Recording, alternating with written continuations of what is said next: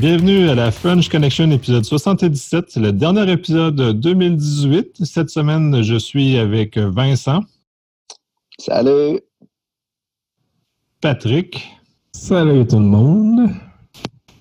Steve. Joyeux Noël. Et Damien. Salut tout le monde, je vais tout de suite prendre la main, vous verriez leur tête. Ici en Europe, il est 15h, là-bas, il est entre 8h et 9h. Vous avez déjà vu des chouettes avec leurs gros yeux? Eh bien, imaginez, ils sont comme ça. Et je félicite Damien pour avoir euh, unmuté son micro, yes! il commence à gagner un peu d'expérience, je trouve. Là. Ouais, ouais, ouais, bien. Donc, passons, passons, à travers les Shameless Plug. 21, 22, 23 janvier euh, à Lille, le FIC avec Damien, podcast croisé, Poutine. Et euh, le 8 avril, Sécure, euh, produit par Québec Numérique. Donc, comme on a un gros épisode, commençons. On fait essentiellement un, un recap de 2018. Donc, je passe la balle à Damien. Oui, je me suis dit que cette année, euh, on a parlé de beaucoup, beaucoup, beaucoup de fuites de données et ben, je vous ai préparé un petit récapitulatif. Alors, je ne vous cache pas, il m'a mis deux jours. je me suis dit, tiens, des fuites de données, on en entend beaucoup parler. Je savais qu'il y en avait beaucoup. Moi, je vois de mon côté, je reçois, on va dire, une dizaine de véritables fuites de données par semaine. Et j'ai commencé à y grainer un petit peu simplement toutes ces fuites de données dont on a très peu entendu parler, mais en additionnant le tout, je suis juste à plus de 5 milliards de lignes de log. Tout va bien. Quand j'additionne tout ce que j'ai pu retrouver, je me suis dit, mais je suis dedans, a ma famille est dedans, nous sommes tous dedans. Ça a été assez impressionnant. Alors, euh, rapidement, qu'est-ce que j'ai pu trouver? Beaucoup de médias, encore, on a énormément de médias qui fuitent. Alors, c'est des fuites qui sont souvent même assez étonnantes. Je prends l'exemple d'une chaîne de télévision ici en France qui s'appelle BFM TV. Eh bien, on avait l'accessibilité à l'intégralité des mails des gens qui postaient des messages. Comment? Eh bien, il suffisait simplement de récupérer, par exemple, le pseudonyme de la personne qui postait des messages sur ce média, d'aller dans l'option je voudrais recevoir mon mot de passe je mettais ce pseudonyme, je cliquais sur le bouton, alors que je n'étais donc pas cette personne, et je me retrouve avec quoi? Eh bien, avec l'adresse mail de cet anonyme qui ne souhaitait pas écrire sous le nom de Damien, par exemple, mais sous le nom de 1, 2, 3, 4, 5. Un type de fuite de données euh, que j'ai pu croiser, mais vraiment énormément, dans énormément de sites. Alors pourquoi? La grande majorité, on va pas se voiler la face, utilise plus ou moins les mêmes CMS, donc souvent les mêmes failles, donc souvent les mêmes bugs, sans même y prêter attention. Ça, c'est loin d'être négligeable. Autre fuite aussi qui était assez importante cette année, et je trouve que on a beaucoup parlé du RGPD, hein. vous vous souvenez, le fameux règlement général des données personnelles hein, qui est véritablement en place euh, partout dans le monde, bien sûr et avant tout en Europe, mais partout dans le monde depuis euh, le mois de mai 2018. Et les clés USB, je n'ai jamais eu autant de fuites de données via des clés USB trouvées soit par des lecteurs, soit trouvées par des proches, soit carrément trouvées par moi. Et je prends l'exemple du FIC, l'excellent forum euh, international de la cybersécurité où quand même une clé USB était trouvée par terre, alors on pourrait se dire c'est du social engineering, c'est une tentative de savoir qui va faire quoi. Sauf que son contenu, c'était quand même l'intégralité euh, de clients d'une entreprise avec qui, quoi, comment, où, hein, donc son nom, son adresse, son téléphone, mais aussi des petites annotations commerciales sur les produits qu'éventuellement souhaiterait acquérir cette entreprise qui est sur cette clé USB ou, ou carrément les concurrents, qu'est-ce qu'ils ont proposé dans les tarifs, etc. Euh, pardon, hein, mais un commercial, c'est bien, un commercial formé à la cybersécurité, c'est mieux. Parce que ce genre de données, si ce n'est pas chiffré, si ce n'est pas sécurisé, et en tout cas euh, de caché dans une poche, ça peut piquer. Je reviendrai sur d'autres exemples tout à l'heure, mais voilà, euh, on a vraiment eu une année aussi très riche en France euh, parce que on a cette loi qui a été mise en place et aussi on a une commission nationale informatique et des libertés qui est de plus en plus efficace, mais ça on n'en doutait pas, mais qui est surtout de plus en plus présente parce que on s'est rendu compte que le nerf de la guerre c'est aussi la communication énormément d'amendes qui ont été, euh, euh, comme on dit chez les jeunes, euh, diffusées comme ça, hein, pour ceux qui imaginent. Vous vous souvenez les rappeurs qui glissent leurs petites mains comme ça et qui crachent du billet? Ben C'est pareil. La Commission informatique et des libertés a condamné pas mal d'entreprises. Alors, on peut parler, par exemple, de Hertz, on peut parler d'Optical Center, des sociétés qui, ou Darty d'ailleurs, je pensais à eux, qui fuitaient soit directement via leur site internet ou des espaces mal protégés, ou indirectement aussi par leurs partenaires. Partenaires, je prends l'exemple de Darty qui fait confiance à un partenaire de confiance, justement, et qui n'a pas bien protégé les clients. Et du coup, on se retrouve avec une fuite et avec une amende de plusieurs dizaines de milliers d'euros. Voilà, grosso modo, une année très, très, très, très riche en fuite de données. Je vais être très honnête avec vous, moi, ça fait bientôt plus de 25 ans que je, virevolte dans ce milieu-là. Oui, oui, ça ne me paraît pas, mais je suis un petit peu vieux. Et surtout, se dire qu'il y a ce qu'on sait, il y a ce qu'on ne sait pas, ce qu'on ne saura jamais, et ce qu'on va apprendre dans trois ans. Et je vais être très honnête avec vous, je crains plus ce qui, est, en train de se passer aujourd'hui et que j'apprendrai dans trois ans. Parce que, comme tous les cas qu'on vit aujourd'hui, il sera malheureusement trop tard, et pour notre identité numérique, et pour notre réputation numérique. Steve, tu voulais intervenir? Ben, euh, ce que la porte Damien, ce que ça faisait penser, c'est l'histoire de la clé USB avec euh, l'aéroport de Heathrow.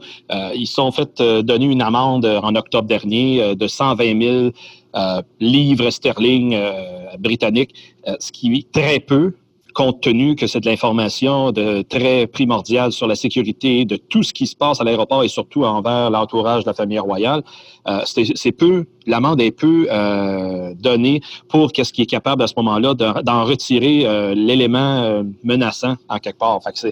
C'est va pour dire, il y a quand même des organisations, ce que la sécurité, c'est natif dans le culture. En tout cas, on a cette perception-là. Puis quand j'étais dans le service, c'était encore là. Puis je l'ai validé encore il n'y a pas longtemps que malheureusement, c'est encore présent que les gens ne pensent pas à chiffrer l'information parce qu'ils se disent, ah, ça ne dérange pas, je l'ai dans ma poche. Jusqu'au jour que la dite clé USB se retrouve ailleurs que dans leur poche.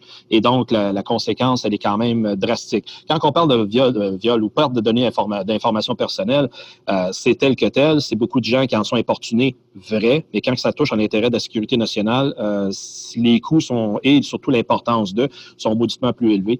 Euh, c'est ça que je trouve dommage quand même. En 2018, on se retrouve encore une fois en train de militer pour protéger cette base d'échange d'informations. Je finirai sur un petit détail qui, moi, m'a complètement rendu fou. Euh, il y a quelques jours, hein, avant l'enregistrement, euh, on a une immense euh, chaîne d'information qui s'appelle France Info ici en France, qui quand même vient un tweet à diffuser par erreur un Google Doc qui comprenait les logins, les mots de passe correspondant au Twitter et à l'intégralité de la chaîne de diffusion d'informations de cet énorme média. Euh, S'il faut-il se rappeler, il y a quelques années ici en France et donc aussi dans le monde, parce que ça touchait TV5 Monde, où euh, de pseudo-terroristes, ou en tout cas des gens avaient trouvé le moyen de mettre une véritable panique au sein de cette chaîne de télévision qui avait dû arrêter sa diffusion. Et là, on se rend compte que quelques années plus tard, on trouve encore le moyen de savoir et de voir, en temps réel malheureusement, que des community managers, par exemple, ou en tout cas des professionnels de la communication, diffusent par erreur un lien sur un document installé dans un cloud qui appartient à Google, dans lequel on a un fichier avec l'intégralité des identifiants de connexion. Autant dire que dans les minutes de diffusion, des gens s'amusaient déjà avec le compte Twitter de cette chaîne, de ce grand média. Voilà, aujourd'hui, je pense qu'on a vraiment encore, qu'on le veuille ou non, une balance avec ceux qui essayent d'expliquer, d'éduquer, d'informer, comme on peut le faire avec le podcast, mais aussi comme on peut le faire avec nos métiers, comme on peut le faire aussi avec notre passion. Et de l'autre côté, avec tous ces gens qui disent Oh, ça n'arrive qu'aux autres. Alors j'ai une vanne, moi, en ce moment, qui fait que j'aime dire, même si elle n'est pas particulièrement appréciée par tout le monde, mais je n'ai jamais vu autant de salons dédiés à la cybersécurité et je n'ai jamais vu donc autant de fuites de données aussi. Alors je me demande qui sert véritablement à quelque chose dans tout ça. Les fuites de données bah, ou bah. les salons euh, Ça va ensemble, je pense. Plus qu'on en parle, plus que les attaquants vont vouloir avoir la visibilité qui va avec. Il y avait autant. Peut-être pas autant, mais je veux dire, le monde était. Le, nombre d'attaques était proportionnel dans le temps, puis euh, la proportionnalité des forces policières ou de la sécurité était pas mal égale c'est plus populaire et c'est des deux côtés. Plus de monde en informatique, plus de criminels. Yep. Ouais, c'est ça, le monde voit, c'est ça, les criminels voient plus vite l'opportunité que les, euh, les bons gars se, mm-hmm. prémunissent contre ce, ce, genre de choses-là. Ce qui est dans le cas, dans le monde réel, c'est pas si grave que ça, mais dans le monde euh, virtuel où on peut industrialiser des affaires à une vitesse folle, euh, le, ratio de pouvoir est, démesuré. on donne dans les mains de gens, euh, des malfraudes. toutes ces informations si facilement livrées. Donc, enchaînons, euh, Patrick, euh, sous sud par rapport au Hackfest de Karina Gould. Oui, en fait, je voulais faire une mini rétrospective sur les bons coups qui sont arrivés cette année via le Hackfest. un des, des, gros éléments étant Karina Gould euh, la ministre fédérale, qui a annoncé euh, qu'elle voulait l'implication de la communauté des hackers pour, dans le fond, donner de l'information au gouvernement fédéral pour s'améliorer tous ensemble euh, par la création peut-être d'un forum ou d'un comité ou autre comme ça. Euh, évidemment, c'est pas quelque chose qui va arriver en, quelques jours, en quelques semaines, mais on devrait voir peut-être quelque chose arriver en 2019. Puis j'ai hâte de voir ça va être quoi. Euh, comme on faisait référence un peu avant qu'on commence, il y a des élections qui s'en viennent, donc on ne sait pas l'impact que ça, ça va avoir. On ne sait pas si ça va annuler cet effet-là ou si ça va le, faire grossir ou autre. Mais euh, juste le fait que ça a été dit cette année au Canada, je pense que c'est très gros. Euh, il y a beaucoup de pays qui c'est déjà comme ça, qui a de l'implication du privé vers le gouvernement.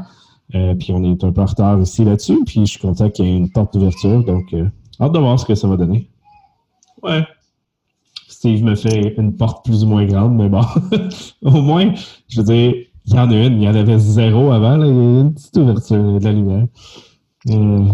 On va espérer qu'il n'y a pas un des, Big Four qui va prendre le relais puis euh, se préparer pendant deux ans puis euh, bouffer ce marché-là? Oui, c'est sûr que le, gros problème quand on parle du, d'implication du privé, c'est les entreprises qui vont y aller au lieu du concept de la communauté. Puis je pense que c'est là toute la différence. Si l'entreprise prenne la, pas l'opportunité, mais prennent toute la place dans ça, euh, ça va tirer dans le, ça va annuler l'effet euh, versus l'exemple que j'aime bien des États-Unis avec le DARPA qui finance la communauté des hackers. Le gouvernement met de l'argent pour des projets de hacking, de développement du R&D en sécurité. Euh, c'est ce qui manque ici. C'est sûr que si on s'en va avec des grandes firmes qui prennent toute la place, euh, ben, ça va revenir à des contrats qui sont donnés à des firmes au lieu d'avoir un concept de communauté. Effectivement, Patrick, parce que le Centre de recherche euh, de la défense, eux autres, ils en font des initiatives comme ça. on l'a vu euh, il y a quelques années sur euh, lorsqu'il y a eu présentation des véhicules automobiles qui plantaient dans des fossés. Ils ont dit il faudrait évaluer tous nos véhicules à défense s'ils sont vulnérables à ce point-là. Mais ça a été un appel d'offres que n'importe qui pouvait ouais, dessus. Cependant, la complexité, la façon qu'ils voulaient s'y prendre, ben, ça prend un solide, malheureusement, pour, se, pour entrer dans le concours. Oui, exact. Puis je l'ai vu cet appel d'offres-là faut le dire, euh, le nombre d'entreprises puis de personnes qui connaissent ça pour être capable de bider dessus avec les, euh, requis de l'appel d'offres, euh, ça se comptait sur le doigt de la main. puis même les entreprises qui ont bidé pour avoir vu, sans, sans nommer, la plupart qui ont, qui ont répondu à l'offre, la plupart n'avaient aucune connaissance même dans ça. Fait que, même eux essayaient d'un domaine qui avait aucune connaissance, au lieu de justement aller vers un, concept plus public puis dire ben ouais, regarde, on ouvre ça plus grand. Oui, il va y avoir du monde qui ne connaissent pas ça, qui vont s'essayer, mais la probabilité d'avoir quelque chose qui en ressort versus un appel d'offres super fixe, euh, ça aurait été très bon. Puis je pense même que cet appel d'offres-là a été réduit et réduit. Au final, là, euh, ça a commencé par une voiture, puis ça a presque fini par une porte. Là. Mais c'est un peu le problème du, processus d'acquisition gouvernementale. On vit dans des, dans des livrables, dans des critères, dans des exigences qui sont un peu incompatibles avec faire du, un peu du R&D, ultimement. on, partir dans du R&D comme ça, tu, pars à l'aveugle dans une zone que tu connais pas, donc puis tu exiges des choses que tu peux même pas prévoir. c'est c'est pas comme un appel d'offres de test d'intrusion, en 5 ou 10 jours, trouve-moi des bugs. Non, c'est un, logiciel, un, un firmware, quelque chose que personne a déjà analysé. Donc, ça prend des semaines, des mois, voire peut-être un an de trouver quelque chose. Puis, c'est pas juste de trouver quelque chose, c'est de comprendre comment ça fonctionne. Versus un site web en PHP. Je veux dire, si tu connais déjà le PHP, c'est facile, tu sais par où aller. Là, c'est une voiture avec un protocole qu'on n'a pas vu. Donc, si la, partie recherche dans un contrat, souvent, euh, le budget, disons, qui n'est pas là. là. Et on a Steve qui rit.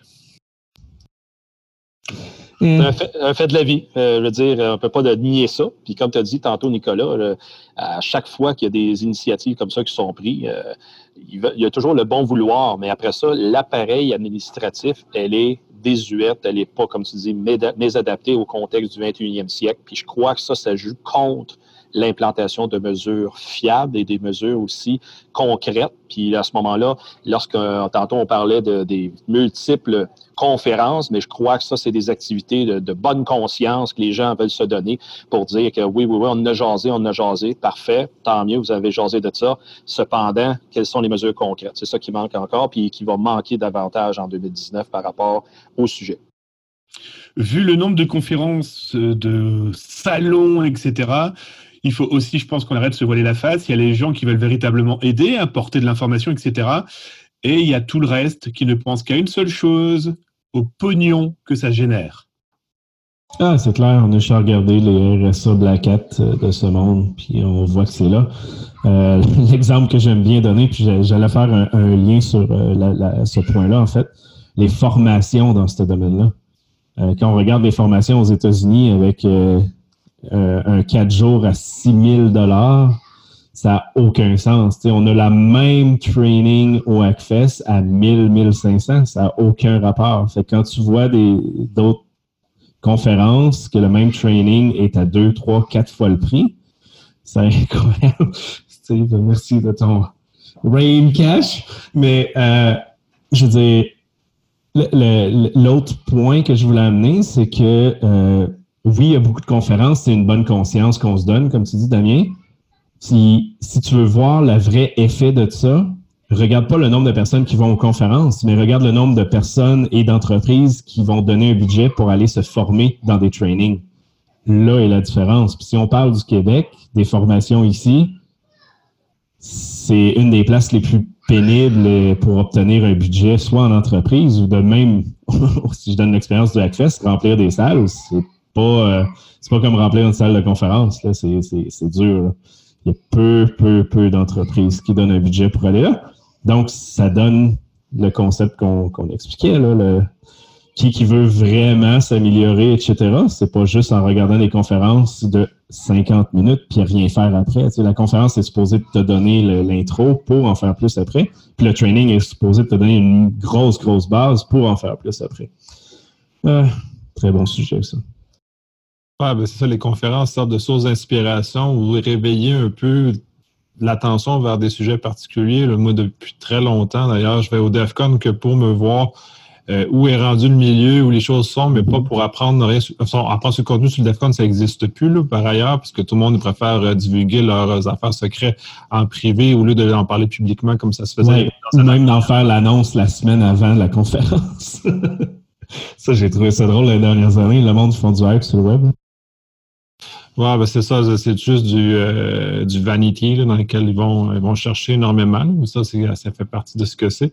Mais au moins, minimalement, on est capable d'avoir un, un, vibe où, où ça s'en va, où l'intérêt est très fort, ou comment mettre nos énergies, puis où se former soi-même par après pour savoir qu'est-ce que les gens font. Exact, exact. Oui. Euh, Maintenant, en regardant un peu plus vers l'avant, euh, je sais que Steve a beaucoup de sujets vers l'avant par rapport à notre expérience. Euh, il ne veut plus parler? Alors, ah je disais que j'avais pas beaucoup de sujets cette semaine. J'ai juste 5-6. Il n'y a rien là. Correct, correct. Ça, ça, fait juste quoi, là? Un tiers de l'habitude. hey, non, c'est des regards sur où on s'en va en 2019 aussi, quelque chose qui est très important parce que 2018, est, je pense que 2017-2018 sont des années charnières au sens où il y a comme un, énorme changement, un peu ce que Damien disait. Puis là, on s'en va vers 2019 qui va probablement être euh, encore plus grave en termes d'éléments de, ce que Steve a souligné. Bien, juste en plus, euh, en cette période de Noël, je veux dire, en Europe, euh, Alexa, tout le monde s'est procuré des bornes Alexa et soudainement, le, portail européen a planté parce qu'il y avait trop de monde qui demandait Alexa, fais-moi jouer une musique de Noël. Alexa, je veux savoir ci et ça.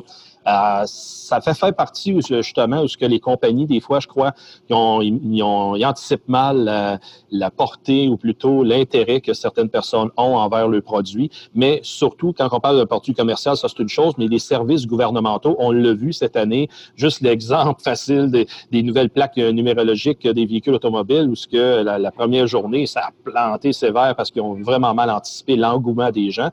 Et J'amène ça parce que tout simplement, il y a de plus en plus euh, de services qui s'en vont en ligne et ces services en ligne-là deviennent des services essentiels et les gens s'attendent à ce que le service soit là. Donc, ce n'est plus des problèmes de confidentialité, ce n'est plus des problèmes d'intégrité des données, on se retrouve avec des problèmes de disponibilité de la ressource et ça, parce que c'est en ligne, c'est facile à faire dérailler ça, que ce soit par l'attaque conventionnelle de DOS. Euh, Damien de parler justement avec les Gilets jaunes euh, qui ont euh, lancé des attaques durant les manifestations. Il y en a eu encore quelques-unes récemment, mais ça fait partie du décor et les organisations surtout la PME, est encore une fois mal équipée pour faire face. OK, c'est une tempête peut-être de quelques heures. Euh, des fois, on a vu ça sur des semaines, c'est rare.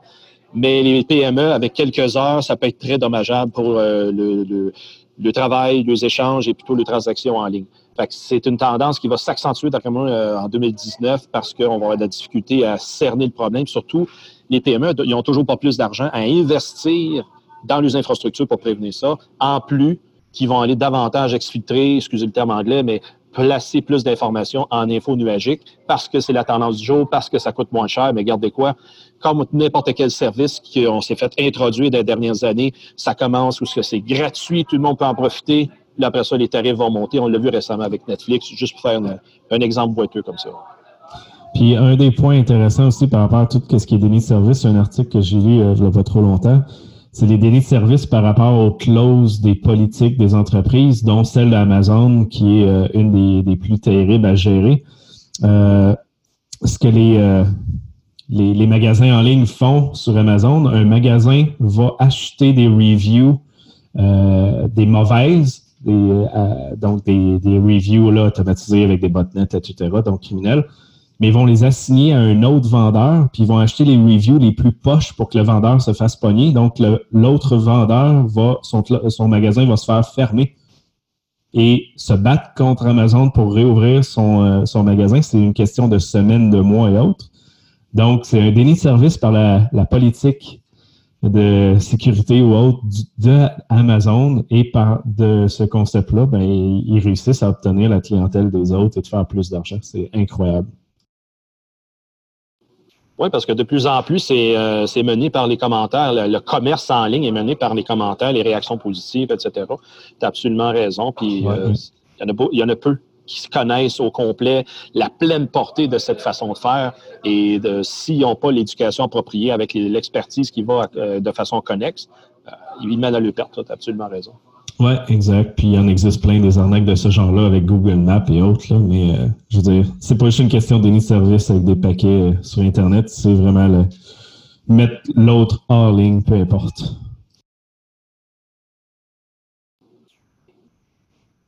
En parlant de mise hors ligne, euh, le FBI a fait fermer 15 boutiques euh, commercialisant du DDoS hein, il y a quelques jours, en arrêtant trois personnes, où on se rend compte que derrière, il y a tellement d'argent en jeu, euh, parce que c'est tellement facile d'expliquer à l'utilisateur lambda, hein, sans, être péjoratif, mais à l'adolescent ou non, en disant hum, tu vas devenir un grand pirate, regarde, tu peux bloquer ton voisin ou une entreprise », Bon, là, le FBI a tapé un grand coup. Ils en ont fermé 5. Ils en ont fermé 15 euh, exactement. 15 exactement. Je pensais à 5 parce que j'en ai vu 5 nouveaux s'ouvrir ce matin.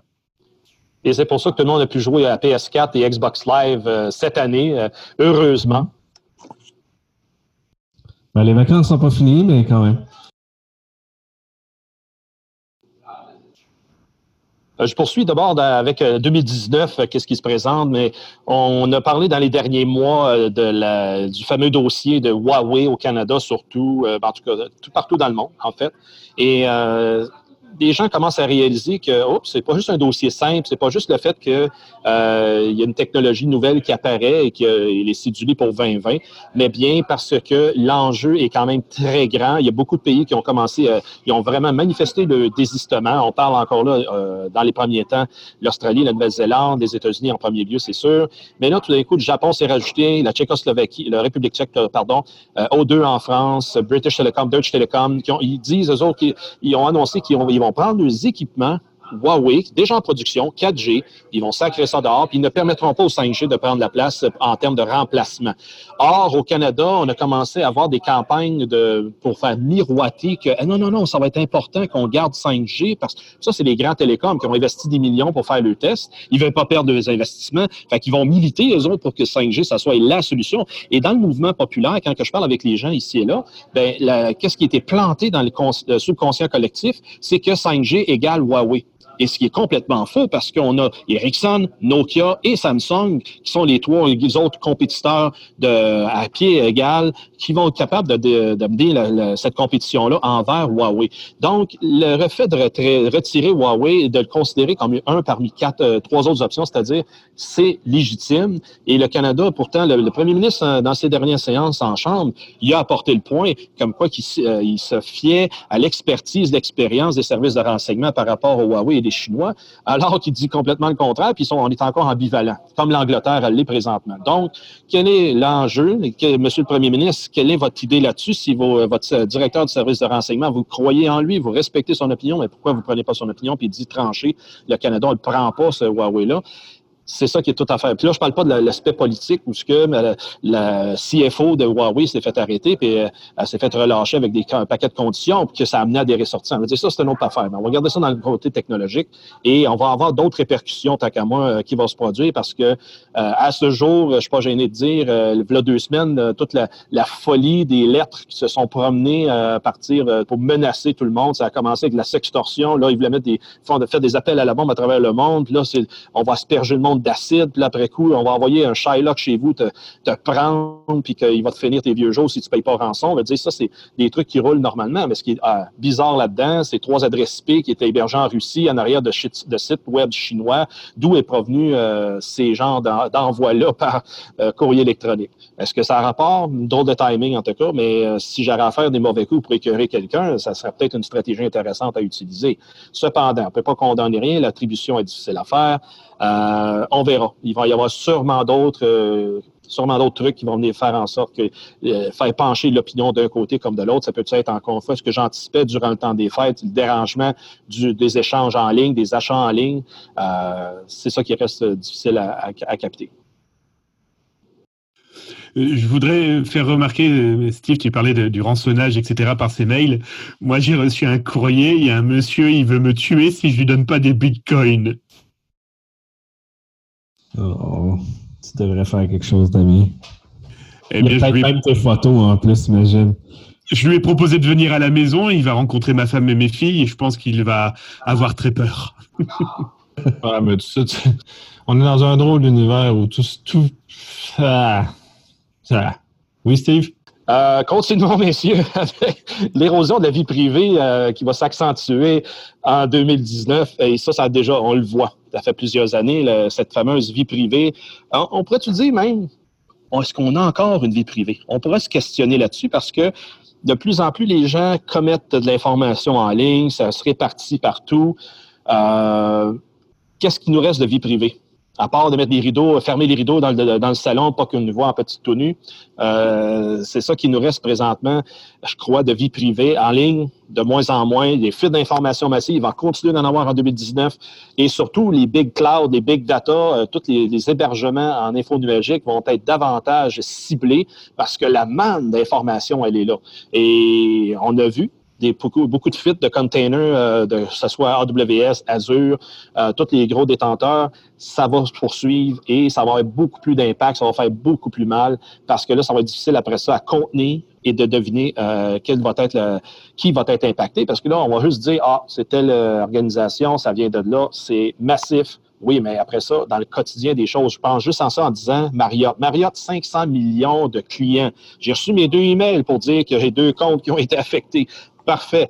Maintenant, qu'est-ce qui a été affecté? Heureusement, je n'ai pas mis beaucoup d'informations dans ces comptes-là. Cependant, il y en a qui, qui, qui j'en fais une parenthèse là-dessus, on avait parlé dans les autres podcasts, l'importance d'aller chercher un client comme ça, ben, c'est de tout connaître, pas juste son, son, de carte de crédit, son nom, son numéro de téléphone, mais les habitudes de voyage, où ce que la personne à ce moment-là va être interpellée physiquement dans d'autres lieux une fois que c'est prévu et programmé qu'il s'en aille à une place ou deux. Donc, c'est pas juste euh, euh, de l'information rapide qu'on veut échanger, il y a quand même beaucoup à travailler comme information, comme dans le dataset de cette, euh, de cette interception-là. Au, niveau intelligence, puis euh, faire chanter du monde au, niveau militaire, euh, gouvernement et autres, c'est gros là, comme centre de données. Ça. Parce qu'encore une fois, comme tu dis, Patrick, ça a été publicisé comme étant une petite mésaventure, entre guillemets, de, de Marriott, mais alors que ça a toute une autre. Fait que oui, tu as les bandits, ils vont vouloir juste prendre l'information financière, mais après ça, les services de renseignement de partout dans le monde vont vouloir remettre la main là-dessus pour justement l'exploiter. Fait que, à suivre.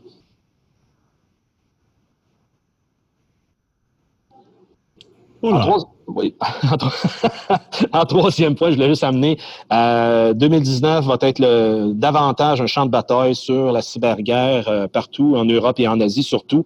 Je veux dire, il y a des, des zones de conflit réelles. On a revu réapparaître euh, le, Syrian Electronic Army qui ont fait du web defacement pour promouvoir encore une fois le truc. Ça, c'est du euh, c'est le façon de faire, c'est le modus operandi, mais il reste pareil des trucs plus sérieux euh, ont été observés et euh, ça va s'accentuer. autrement dit, tout ce qui est influence, je veux dire, la, mise en disponibilité, l'influence russe qui veulent à ce moment-là contrer les, les, propagandistes un peu partout alentour de l'Ukraine surtout. ça, on va le voir, les opérations d'information vont se poursuivre et la guerre électronique pure comme les Canadiens subissent présentement en Lettonie, en Ukraine, où ils sont là déployés. Euh, quand je parle de guerre électronique, c'est vraiment l'influence des signaux électroniques sur le terrain de bataille pour être capable à ce moment-là d'influencer euh, le, signal GPS, le Wi-Fi aussi simple que ça, et les gens se font constamment bombarder là-dessus. Fait que quand je parle bombarder, c'est électroniquement parlant. Fait que c'est... Oui, vas-y. Excuse-moi, je crois qu'il y a eu aussi d'ailleurs des problèmes euh, du côté de la mer Noire avec des problèmes avec des bateaux, si je me souviens bien mais ça peut être, c'est difficile d'établir aussi si c'est vraiment le signal GPS qui a été influencé et que le bateau a complètement euh, euh, été au bord et que ça l'a euh, contré justement cette, cette situation-là. Ça, devient difficile quand on n'a pas les liens à l'intérieur de prouver hors de tout doute que c'est bel et bien la cause A ou B. ça va, encore là, la vérité va se faire savoir, mais il reste un fait qui est établi où ce que les Russes ont un très bon équipement de guerre électronique et très, beaucoup sous-estimé par beaucoup à travers le monde. Ils vont s'en servir allègrement. On l'a vu par, on parlait tout à l'heure de l'influence des élections américaines. Ça, c'est une chose. Euh, on parle de médias sociaux qui sont influencés, mais quand je vous parle dans la vie réelle d'influencer un signal GPS, faire détourner un bateau, ça c'est connu. Et euh, il va falloir qu'ils travaillent davantage cette situation-là pour pas justement commencer à faire détourner des pétroliers ou des navires de ravitaillement et euh, que ça empêche justement la réussite de certaines activités. La Chine, euh, juste pour finir avec le, le cybercontexte de guerre, la Chine qui a bâti son île dans le Pacifique, morts, qui tiennent Mordicus et la Taïwan est toujours euh, dans la mire de la Chine. Donc, ce sont deux hotbeds, euh, si je peux utiliser ce terme-là, qui vont influencer l'approche chinoise versus l'influence américaine, qui en a de moins en moins dans le Pacifique. Et ça, ça va être déterminant, je crois, en 2019, que comprendre l'influence, parce que là, on, a vu certains changements qui sont, euh, se sont produits récemment à la Maison-Blanche et le nouveau chef, de, le nouveau secrétaire à la Défense a pointé. Ça va être intéressant de voir comment est-ce qu'il va poursuivre euh, la supposée politique étrangère alors qu'il y en a peu, pour pas dire euh, qu'elle est euh, inefficace présentement pour les États-Unis. Petite info comme ça, euh, si vous allez sur le site du FBI, le Most Wanted Cybersecurity, euh, le FBI sur une cinquantaine de recherches de pirates informatiques, je vous ai fait un peu le chiffre, on se retrouve avec un Coréen du Nord, un Vietnamien, deux Pakistanais, neuf Chinois, 10 Russes et 23 Iraniens. Voilà, ça donne une petite idée de par dans quel sens ils regardent quand même. Hein c'est une bonne manière de voir les choses. Oui. Et est-ce que ça fait le tour de euh, tout ton regard sur 2019? Oui, c'est le côté un peu plus technique. Euh, on devrait voir apparaître un peu plus de fileless worms, c'est-à-dire des, euh, vers informatiques qui vont se propager sans qu'il y ait de fichiers détectables. Ça va être du code actif en flux, en, en flow. Euh, ça, ça va être des méthodes d'attaque de, plus en plus distribuées. Et encore une fois, le cybercrime, le sabotage, l'espionnage devrait venir nous effreurer un peu, pour pas dire nous brasser un peu à cabane. L'idée là-dedans, c'est que d'amener ces informations-là. C'est beau, c'est du fantasmagorique, c'est du scénario de film, fantastique, mais dans le quotidien des choses, il faut que les entreprises et les particuliers s'y préparent, que si jamais ces services en ligne ne sont pas disponibles pour X, Y, Z raisons, ben à ce moment-là, qu'est-ce qu'on peut faire? Est-ce qu'on a encore de l'argent liquide? le Canada est ciblé, le Canada a été identifié, il le fait présentement, de retirer de plus en plus l'argent papier, autrement dit, le cash de la circulation. On veut aller tout en, e-payment. Ça se fait déjà en Suède, beaucoup plus qu'au Canada. Mais le Canada, quand même, le numéro un au monde par rapport à ça. Et si on arrive à dire, ben, on dépend tous de notre économie, va dépendre de plus en plus de cet échange-là monétaire qui devient électronique, parfait je reviens à ce que je disais tout à l'heure. Ce n'est pas la confidentialité et l'intégrité de la transaction qui va être en jeu, mais bien la disponibilité des moyens pour s'en servir. Et là-dessus, euh, on est à risque. Euh, si les terminaux, les points de vente ne euh, sont pas disponibles, on va avoir de la misère à ce moment-là à s'acheter son café et être capable de s'amuser. Je ne sais pas ce que vous en pensez. Ben, c'est un peu le scénario catastrophe de Mr. Robot qui est en train d'exprimer de, cette façon-là, où justement, toute la destruction du, de l'univers numérique bien limiter la capacité d'avoir des paiements. dans la série, ils vont un peu plus loin dans leur réflexion, mais ça fait quand même l'étape 1, annuler l'électronique, puis complètement. Là. Ouais, ouais, très bon. Ça fait le tour pour moi, Nicolas. On va rester dans le temps. On va, on, on va réussir. Donc, ça fait le, pas mal le tour de, des choses qu'on avait à discuter en cette fin de 2018. Euh, je pense que 2019 nous réserve encore beaucoup, beaucoup, beaucoup de nouvelles. Je pense que ça va être encore très, euh, très chargé, très intéressant. On ne manquera pas de travail, j'ai l'impression. Puis, euh, on ramène aussi, puisqu'on a touché un peu les conférences et les formations, bien, on, on incite tout le monde, formez-vous. Pas juste les conférences, formez-vous parce qu'on a besoin d'une relève forte et efficace. Puis, euh, il manque de travail pour cette relève forte et efficace. Non, tout à fait. Euh, on a toujours des chiffres à chaque année qui disent qu'il manque euh, quoi 100 000 personnes en, sécurité ou quelque chose comme ça. Le chiffre est peut-être exagéré, mais il est quand même gros pour elle. Puis en revanche, je veux dire, ils ne consacrent pas plus de ressources pour la formation, ces gens-là qui rapportent les chiffres de, de, 100 000, comme tu mm. dis. Ils, veulent juste qu'il y ait plus de monde qui check des logs sans système. Exactement. Les, films, les lignes qui défilent. Ouais, comme euh, dans des films où on va, on va taper, euh, genre, on va rentrer dans la salle des serveurs avec en planche à roulettes, puis on va se faire nommer de Plague.